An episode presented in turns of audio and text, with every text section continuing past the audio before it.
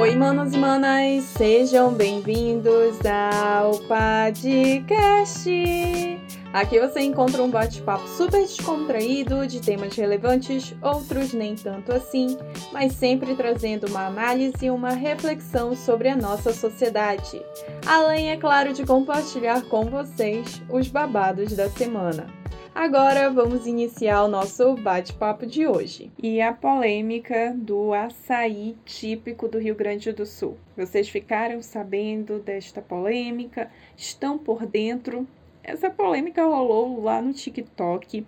Estava eu uns dias atrás, acho que uns dois, três, quatro dias no máximo, lá no TikTok, rolando os vídeos na minha For You Eis que me deparo com um vídeo desta senhora que, pelo que eu entendi, parece que ela tem um estabelecimento, um comércio, acredito que seja uma sorveteria lá no Rio Grande do Sul. Daí ela fez um vídeo mostrando como é que se faz um típico açaí do Rio Grande do Sul, que segundo ela é o açaí típico do Brasil não apenas típico do Rio Grande do Sul, né? não é apenas os gaúchos que consomem daquele jeito, mas também em outras cidades, em outros estados e até mesmo fora do país. E ela ainda ousou dizer que o jeito que o paraense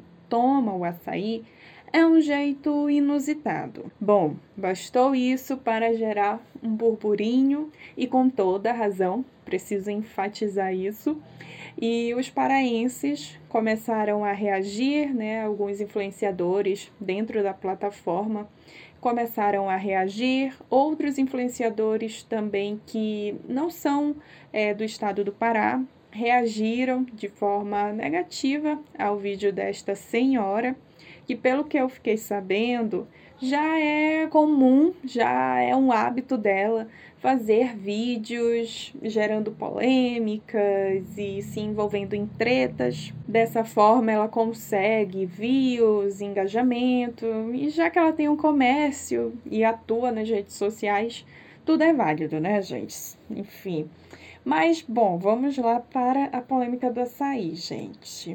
Olha, eu vou falar pela minha experiência como uma amazonense que viveu durante 12 anos no interior do Amazonas.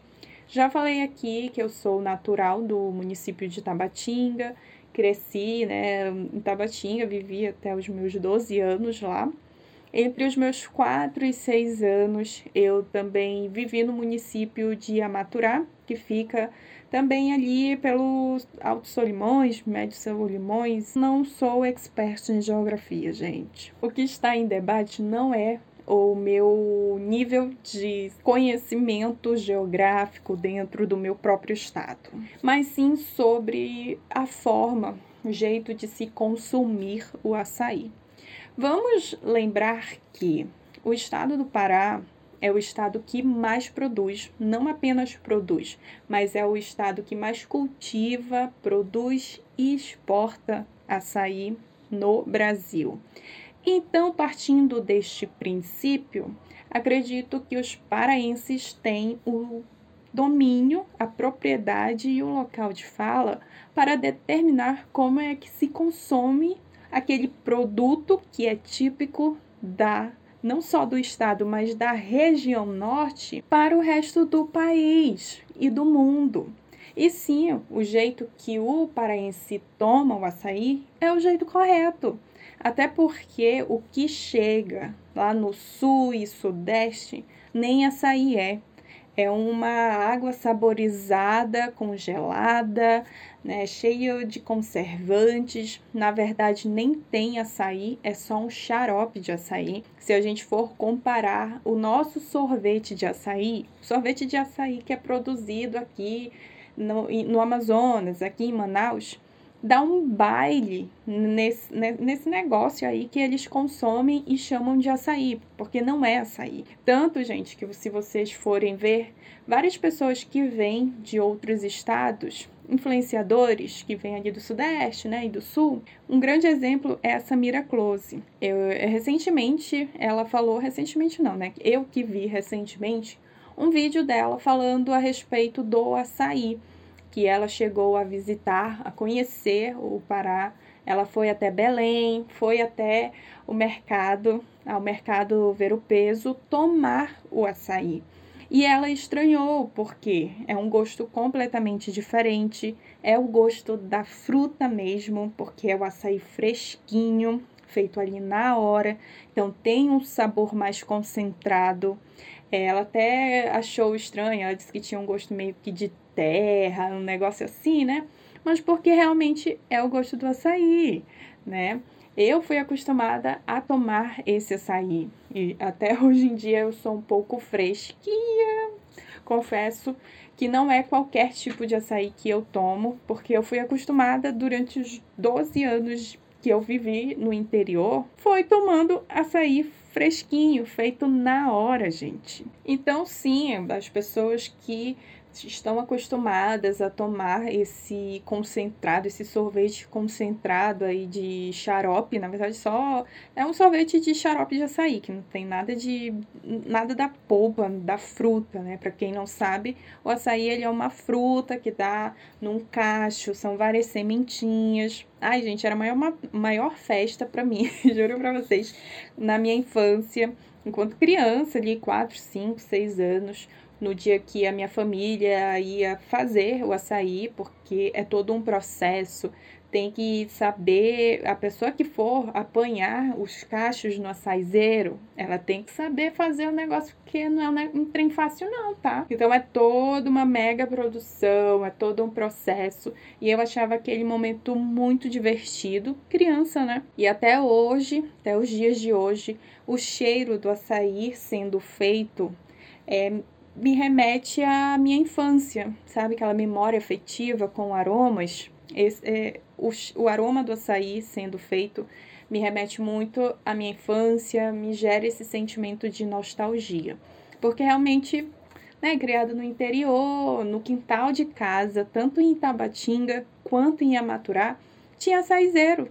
Então, assim, eu acostumada, principalmente lá em Amaturá, porque era o terreno enorme, tinha saizeiro, pé de café, pé de cacau, cansei de comer até hoje em dia. Eu como cacau, adoro cacau a fruta mesmo, tá, gente? Para quem não sabe, também o cacau é uma fruta e é deliciosa. E eu cresci comendo todas essas frutas em casa. Tinha biribá, abacate, gente, um monte de coisa, um monte de fruta. Cresci comendo, porque tinha tudo no quintal de casa, hein? O interior é bom por conta disso. E não foi diferente com o açaí. Açaí, fui acostumada tomando o fresquinho, feito na hora, ia lá com o meu canequinho, pegar. eu ia pegar com o meu canequinho lá na, na máquina, enquanto estava lá fazendo, eu já ia com o meu canequinho, porque, ai, criança, né? Enfim, eu sei que gerou uma grande polêmica e até a Fafá de Belém se pronunciou falando. ela escorraçou, né? O que eu acho que é. Ai, gente, é uma palhaçada. E no fim de tudo isso, é muito bizarro ver o quanto as pessoas, né? Infelizmente, nós temos esse, esse tipo de pessoa na nossa, na nossa sociedade, essa parcela de brasileiros que tem essa mania de se apropriar de algo, né? E no caso aqui foi o açaí, que é típico da região norte. Como volta a falar, é, o Pará é o estado que mais cultiva, produz e exporta o açaí. Mas o açaí, a fruta açaí, ela é típica da região norte. Quem cultiva é, o açaí somos nós aqui da região norte. E essa moça, né, essa senhora, vir a público no, nas suas redes sociais dizendo que aquele é o açaí típico do Rio Grande do Sul, sendo que, minha senhora, vocês não cultivam o açaí. A senhora sabe pelo menos o que é um açaí? Seria a mesma coisa que nós aqui do norte pegarmos algo, algum prato típico de outra região e falar que ah, esse é o determinado prato típico do Amazonas, do Pará, do, sabe? A gente não pode se apropriar desse jeito, porque nesses casos envolve não apenas regionalismo, mas também envolve heranças culturais. O açaí ele é cultural nosso, né, da região norte. São poucas as coisas que nós podemos ter como nosso e bater no peito que é nosso.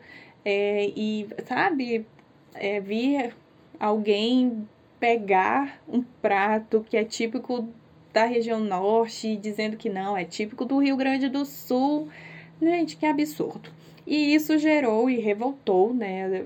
Como eu disse, os paraenses, lá no início eu falei, né, que os influenciadores no Pará se revoltaram, com toda razão, e começaram a fazer tipo uma trend, fazendo o típico chimarrão do Pará. Ah, eu achei isso sensacional, achei isso bem criativo e aquele jeitinho de dar uma cutucada, né? E aí tudo isso fez com que até mesmo a Fafá de Belém se pronunciasse a respeito disso. E, e no fim, gente, o açaí é do norte, não adianta. As pessoas podem falar que não, que o jeito certo de tomar açaí é com leite ninho, leite condensado, com Nutella. Não é, meu amor. O jeito certo é o jeito que nós aqui, ó, do norte, do norte nós tomamos. No caso aqui no Amazonas, é muito comum nós tomarmos o açaí com a farinha, o arini, a farinha de alvinha, né, a farinha amarela, ou a farinha de tapioca, que eu também adoro, e açúcar. Também confesso que eu gosto de tomar sem açúcar, mas também tomo com açúcar. E lá no Pará, eles costumam tomar também com farinha e comendo ali um peixe frito, um camarãozinho. E eu comia também, tá? Desse jeito, lá no interior, no meu interior. Também tomava açaí e comia com peixe frito. E é uma delícia, gente. Ai, amo, adorava. Momentos assim.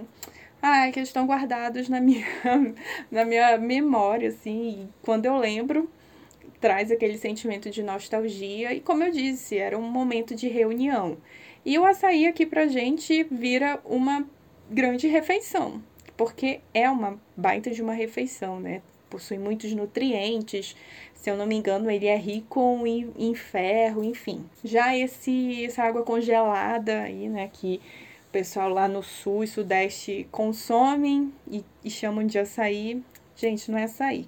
E até vou repetir aqui uma frase que um rapaz, é, eu vi um vídeo dele, ele disse: se você toma açaí e, a sua boca não fica roxa, meu bem, você está tomando qualquer coisa, menos açaí.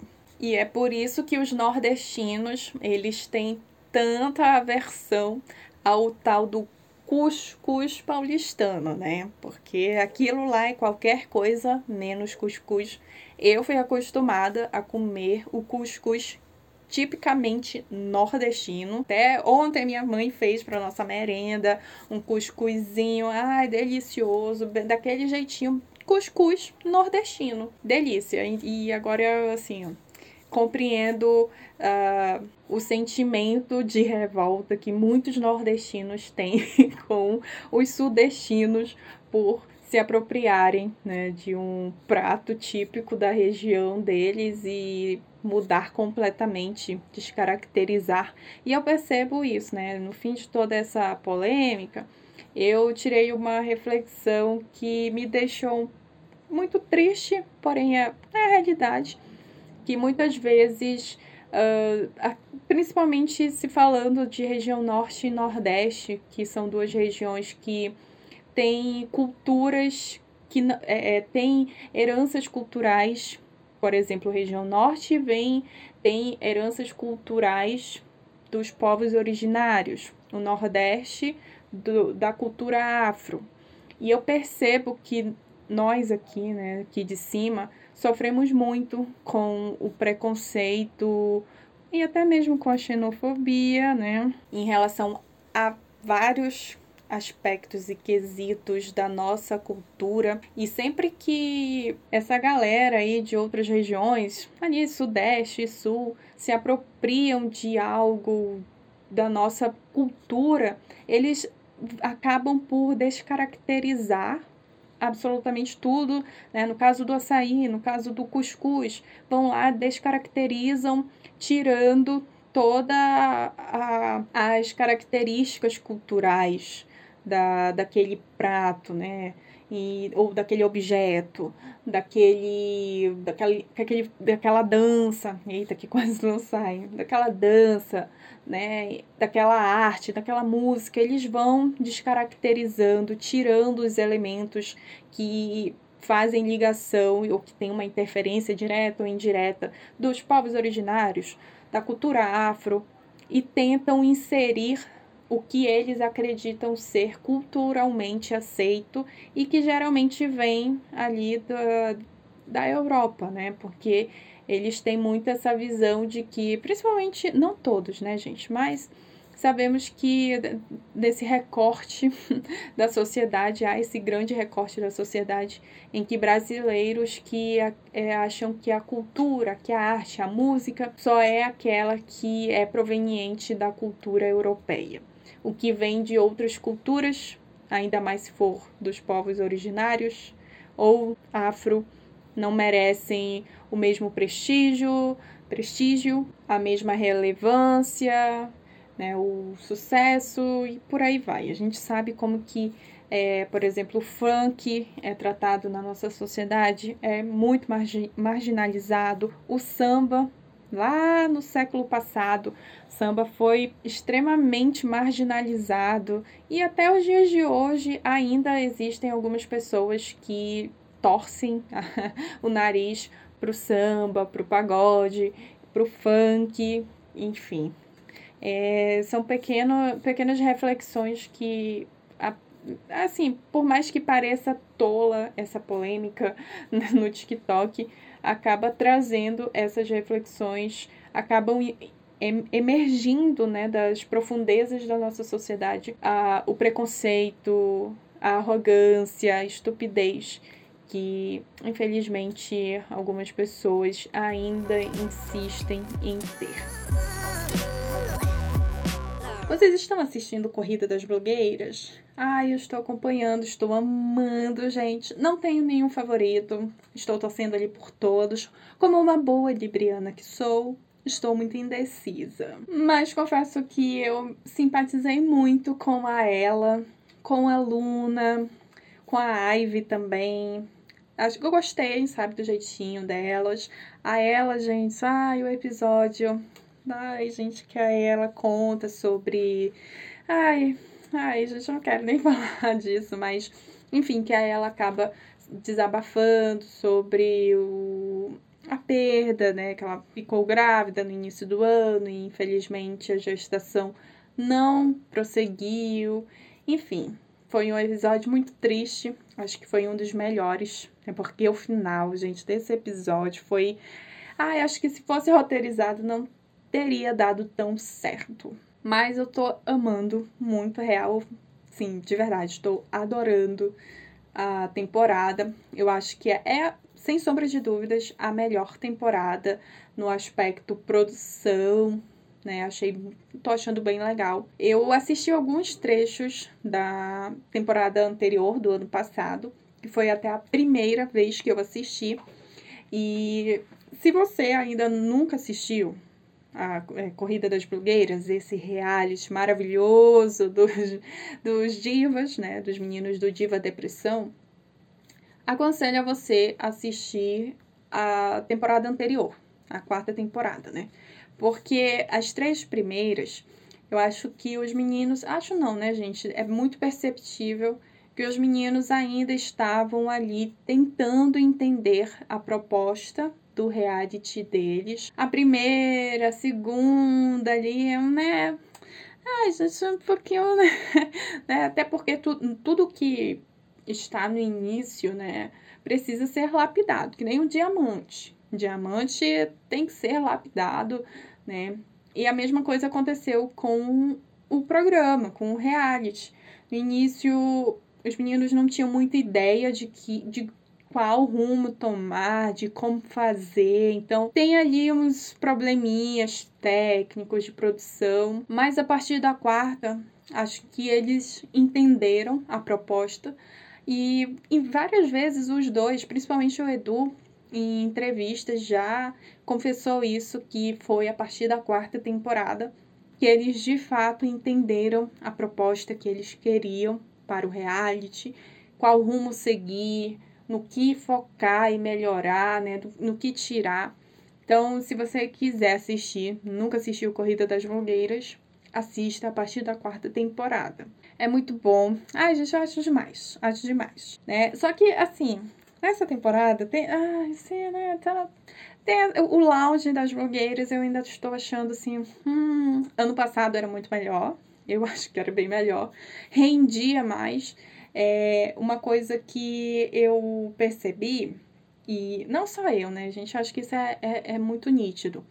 Como os participantes dessa edição já são participantes muito conhecidos, muito conhecidos dentro das plataformas, principalmente do TikTok, acho que eles acabam tendo um pouco mais de receio. Que nem o Big Brother.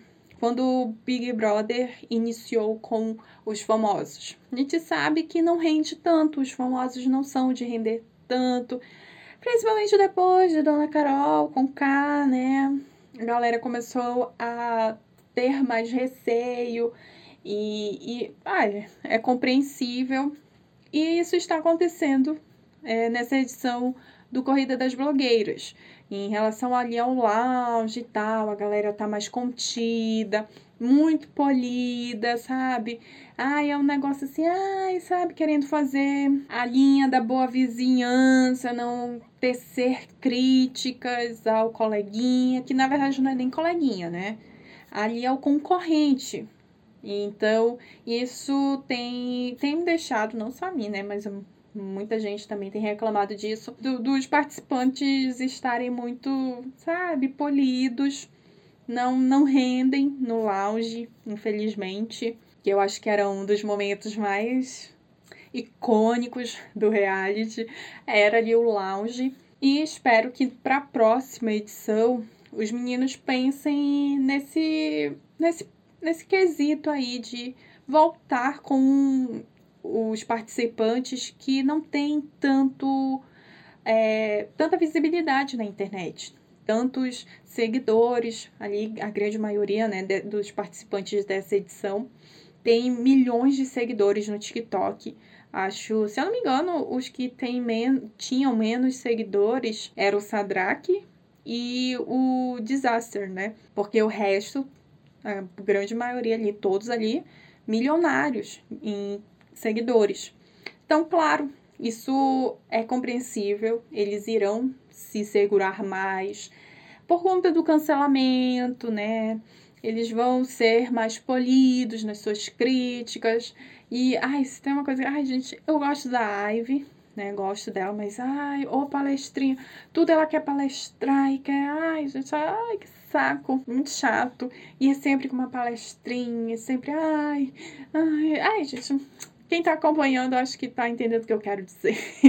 Mas, infelizmente, né, tem, é, é, é um risco que acho que os meninos do Diva tentaram correr ao colocar esses influenciadores, né, os blogueiros com milhões de seguidores nas redes, sabe? Eles já deviam saber, porque nós temos um grande exemplo que é o Big Brother, de como essas pessoas acabam se segurando mais para tecer opiniões e não falam. É isso que eu vi nesse último lounge, não, no, no da semana passada, perdão, no da semana passada, eu percebi que eles estavam se segurando muito para falar a verdade, dizer, né?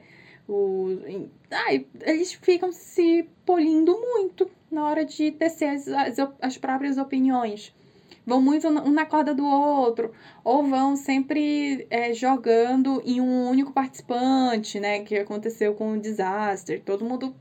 Ah, eu não vou chutar cachorro morto, mas é o Disaster, né? Uma coisa assim, não, não conseguem. A gente vê que tem um ou outro ali, participante, que tem uma, né, uma rivalidade se tratando da competição com um determinado participante mas prefere ir com a manada para não se comprometer, sabe? Vocês entendem? Ah, isso é chato, vai deixando a, a competição chata, né? Vai deixando o reality monótono. Mas até o momento, apesar de tudo isso, eu tô curtindo, curtindo muito. Ainda mais por, por conta da, da produção. Tá incrível, tá lindo demais. Parabéns aos meninos do Dia Depressão. E eu fico genuinamente feliz de ver o quanto eles batalharam por por esse programa para chegar na posição que eles estão hoje, né? Não sei explicar o porquê, mas me dá um, um baita orgulho de ver que o trabalho deles, que toda a luta deles valeu a pena e que hoje eles são o que são e o programa é o que é. É uma grande porta de entrada para muitos influenciadores. Já falei aqui diversas vezes que tem muito influenciador. Gente, tem muito, muito influenciador que tem qualidade de conteúdo, qualidade de produção, qualidade de relevância né, no, no questão do conteúdo, sabe? A, a relevância que o conteúdo que essas pessoas produzem tem tem uma qualidade enorme, porém eles não têm oportunidade, eles não têm a visibilidade, eles não têm o alcance. E é muito triste ver uma galera que passa o dia todo só mostrando o corpo, sensualizando o corpo, mostrando a bunda, né, no TikTok, tendo milhões e milhões de seguidores e de visualização e a pessoa, quando abre a boca, não tem nada relevante, nada de relevante pra, pra nada. E isso me, me causa um sentimento de muita revolta. Acho isso muito injusto. De ver tanta gente que tem tanta qualidade, não tendo as oportunidades, não tendo a visibilidade e uma galera que não tem nada a oferecer, além da bunda, além. Só disso, né, gente? Bunda e, e só. Só isso. Só tem a oferecer isso. Se chamar pra, pra, pra uma conversa, a pessoa não, não parece que não vai saber é, tecer nada de, de interessante que possa servir de, de, sabe, de reflexão, nada. Ai, triste tudo isso, mas é aquilo, né? Se a pessoa é grande dentro das plataformas, tem milhões de seguidores, só fazendo dancinha para sensualizar, mostrar bunda, mostrar peito, mostrar tanquinho, né? Só para biscoitar. É porque tem gente que consome e consome muito esse tipo de conteúdo. E é isso, né? É triste. É triste, é triste. Mas que bom que tem hoje em dia um reality né, dentro da internet que proporciona essas oportunidades que servem de porta de entrada para muitos é, influenciadores, criadores de conteúdo, de fato, criadores de conteúdo que não têm uma visibilidade, que não têm um alcance e acabam conseguindo. Enfim, gente, são essas as minhas reflexões dos últimos dias, dessa semana, né? E eu espero que vocês tenham gostado do episódio de hoje, tá bom? Eu vou embora, porque meu raciocínio tá aqui um pouco devagar. Já falei para vocês que eu ando com a minha energia drenada, tô cansada, tô esperando pelo fim do mundo e o fim do mundo não chega. Tô, tô triste, tô triste, não tô feliz. É isso, vou embora que já tô pesando o clima aqui no final do episódio. Um grande beijo e tchau!